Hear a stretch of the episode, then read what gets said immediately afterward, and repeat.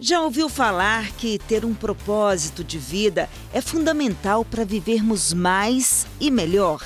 Ao longo de 12 episódios da série 60 Mais, conheci pessoas incríveis, com histórias inspiradoras e que têm motivos de sobra para seguir em frente com entusiasmo. Me surpreendi, me emocionei e aprendi muito com cada personagem que cruzou o meu caminho durante as gravações. Oferecimento Banco Mercantil. Sua experiência nos inspira. No episódio do podcast 60 Mais dessa semana, eu, Regiane Moreira, conversei com a Mary Lages, uma mulher de 74 anos, cheia de prosa. É ela mesma quem se apresenta. Pedagoga, escaladora, montanhista, mãe, avó. A Mary e o marido sempre mostraram para os quatro filhos a importância da conexão com a natureza.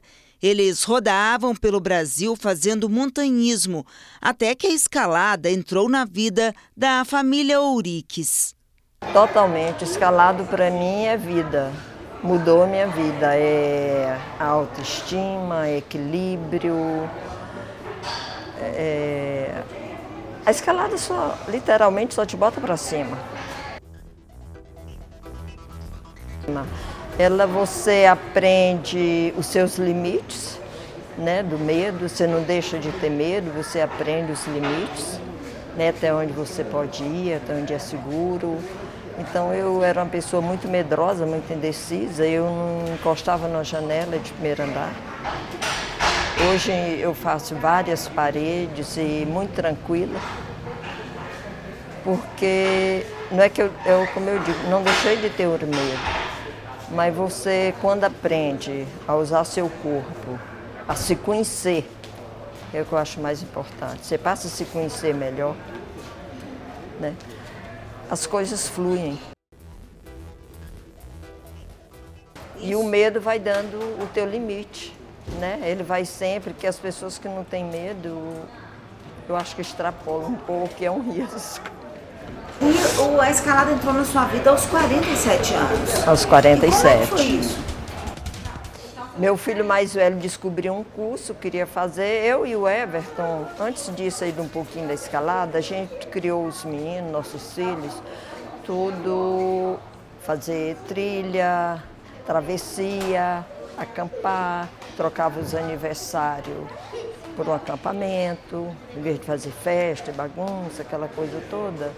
Eu achava muito mais prático ir para um acampamento com ele, se está andando na mata, na beira do rio, observando os pássaros. A senhora escala não apenas na academia, né? Não, a pedra é o nirvana. A rocha você não faz a garra, a rocha está lá. É o desafio. É um negócio fantástico. Onde a senhora já escalou? No Brasil, já escalei em vários lugares. O Nordeste, eu já fui aqui no Brasil. Eu e o F fizemos uma viagem de 70 dias. A gente saiu para São Desidério, na Bahia. Fomos para Itatim, Iguatu, Lençóis, Ceará e nós somos em Quixadá, Tejuçuoca e partimos para o Piauí.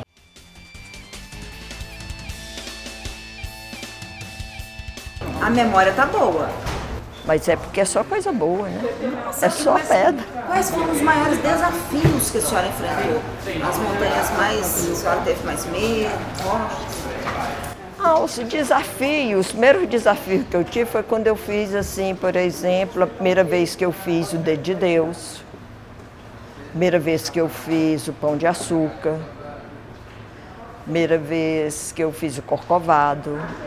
Essas foi, eu já tinha feito aqui a pedra branca, tipo para iniciar, mas é uma pedra que em relação às outras é muito pequeno, o desafio é pequeno. Essas outras, foi eu tenho um, o privilégio de ter a família toda que escala. Então, toda, quando eu fui para o Pão de Açúcar, desde Deus, Corcovado, meus filhos todos já tinham feito. Então eles foram lá para me levar, para me escalar. Porque eu queria conhecer e queria escalar. E eles achavam que eu dava conta. E foi uma emoção muito grande.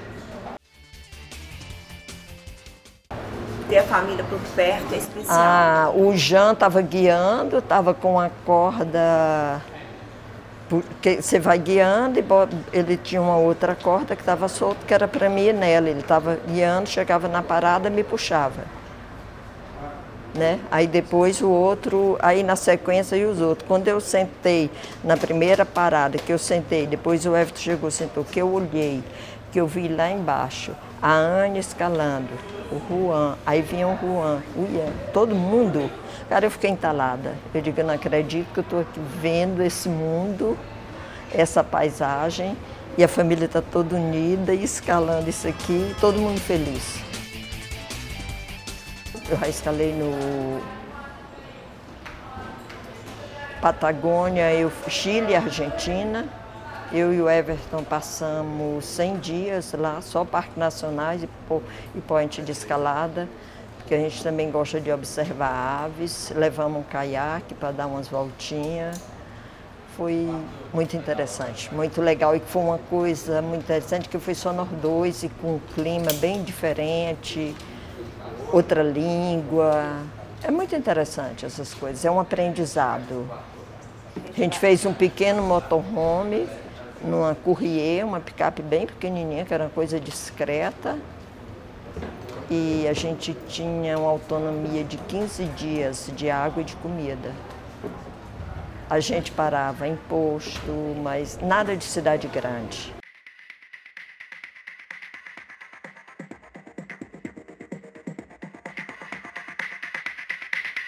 Ian Ouriques é o filho mais velho da Mary, quem conheceu a escalada primeiro e desafiou toda a família. A escalada é um veículo para o qual eu posso exercer meu propósito de vida. Ou não só propósito de vida, como estilo de vida também, e misturado as duas coisas, sabe? Tem muito esse, tenho muito essa coisa de continuar evoluindo, sabe? Ser melhor, assim, mais sábio, entender mais e ter uma qualidade de vida muito massa. E a escalada é um grande mestre, assim, é como se fosse um sensei. Você tem várias modalidades, desde a escalada de boulder, que são pedrinhas de 4 metros, até a escalada de alta montanha, como uma pedra, uma montanha que eu fui escalar no Círculo Polar Ártico, lá no Alasca no passado. 16 dias no meio do nada. Então isso te traz uma experiência de vida que é muito marcante, profunda e que não tem jeito de mexer com a pessoa e fazer ela se tornar melhor.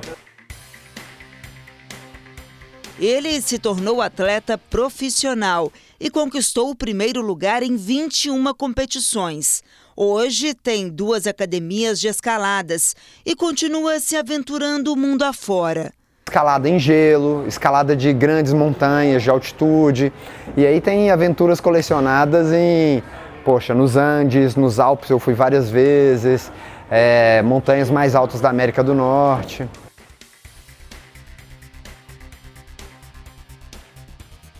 Minha mãe, eu escalo muito com ela, ela é tipo uma parceira de escalada. É lógico que, que assim, é uma super inspiração, porque não existe ninguém no mundo mais motivada com escalada e mais positiva em atitude pessoal no dia a dia que minha mãe. Então, um negócio muito inspirador. Tá com 74 anos e assim, qualquer coisa que tem de ruim, ela mostra o lado bom. E, poxa, não, vamos fazer isso. Começou a chover. Ah, é bom que vai dar uma refrescada, daqui a pouco melhora. Então, poxa, eles são verdadeiros grandes amigos que eu tenho nessa jornada da vida. Inspiração. Uma boa palavra para definir esta mulher que só quer continuar subindo as montanhas da vida. A senhora falou que a escalada faz parte do seu propósito, né? E a senhora acha que ajuda a viver mais e melhor? Com certeza única coisa que você faz uma atividade física completa, porque você usa o corpo inteiro, cérebro, tudo, equilíbrio, tudo você usa. Na escalada você usa o corpo inteiro. É um esporte que você usa tudo, né? É, sua imaginação, seu equilíbrio, sua vontade de ir, então consigo ter, ver outro esporte. Eu não, nunca pratiquei outro esporte que me completasse como a escalada. E te leva a lugares paradisíacos, né? Isso aí é vida, criatura, não tem como. Uhum. E falta o quê? A senhora quer chegar aonde? Eu quero chegar aonde? Eu só quero ter saúde e continuar escalando com minha família e conhecendo esse mundão aí e as paredes.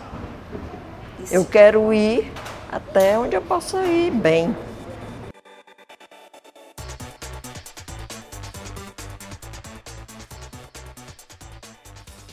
No alto de cada montanha, um aprendizado.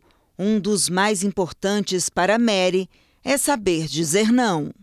Quando eu fiz, por exemplo, 70 anos, eu falei para mim mesma e digo às pessoas que eu não entrei na terceira idade.